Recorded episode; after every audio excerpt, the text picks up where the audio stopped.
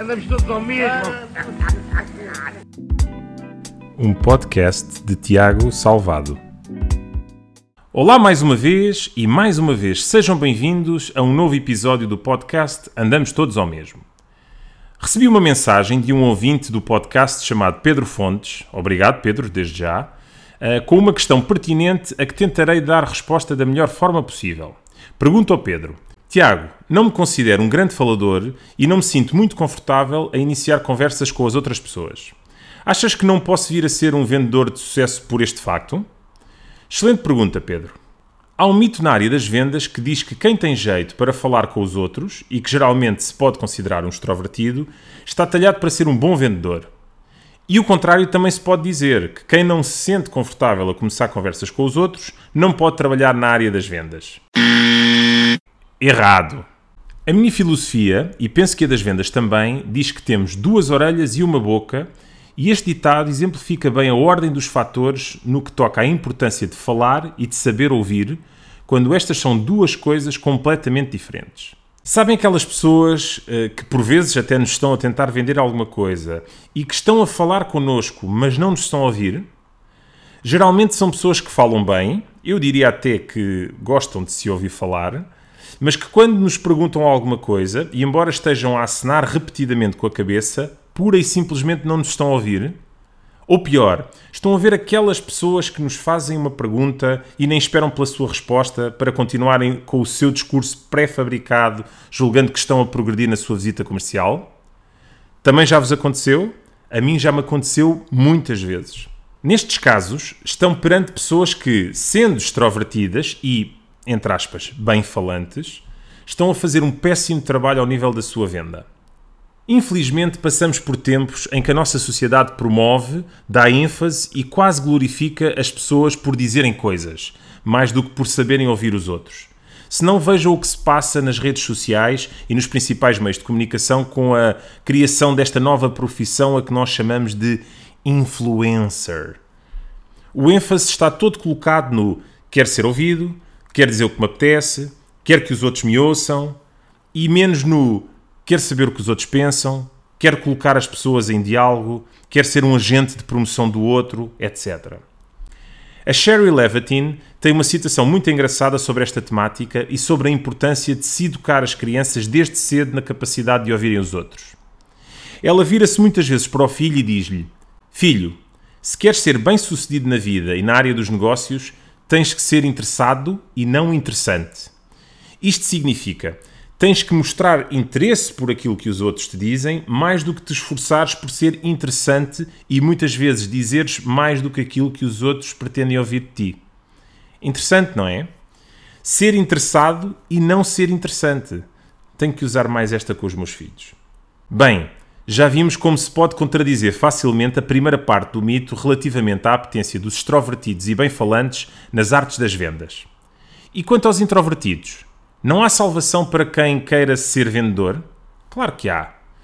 E por vezes, quando tomam noção do seu perfil e trabalham para o atenuar, conseguem mesmo ser vendedores excepcionais. Já agora, convém distinguir um extrovertido do introvertido. A melhor definição que encontrei até hoje é a da Susan Cain, que diz que tem tudo a ver com energia. Ou seja, um introvertido perde energia por cada interação social, enquanto um extrovertido ganha energia com essa mesma interação. Vamos dar um exemplo. Se um introvertido acorda de manhã com 5 moedas no bolso e por cada interação social perde uma moeda, chega ao final do dia completamente liso. Já o extrovertido acorda sem qualquer moeda e, como por cada encontro com o outro ganha uma moeda, chega ao final do dia a sentir-se rico. Fácil de entender, não é? Então, o segredo para os introvertidos é saberem como tirar partido de outros fatores da comunicação para retirarem a confiança nas suas diversas interações, para não perderem toda a sua energia e ainda conseguirem ser eficazes no seu propósito comercial. Para isso, deixo-vos aqui algumas dicas do Alexandre Monteiro, que é um especialista em linguagem não verbal e que fala dos, das principais formas de gerar confiança através da linguagem não verbal. Primeiro, fazer contacto visual. Não pode ser muito intenso se não é visto como um desafio, mas também não podemos desviar o contacto visual se não será entendido como desinteresse da nossa parte. O ideal é criarmos contacto durante 60 a 70% do tempo da interação. Segundo, sorrir. E sorrir com os olhos, que é algo que nós nos habituámos a fazer com o uso das máscaras devido a esta pandemia.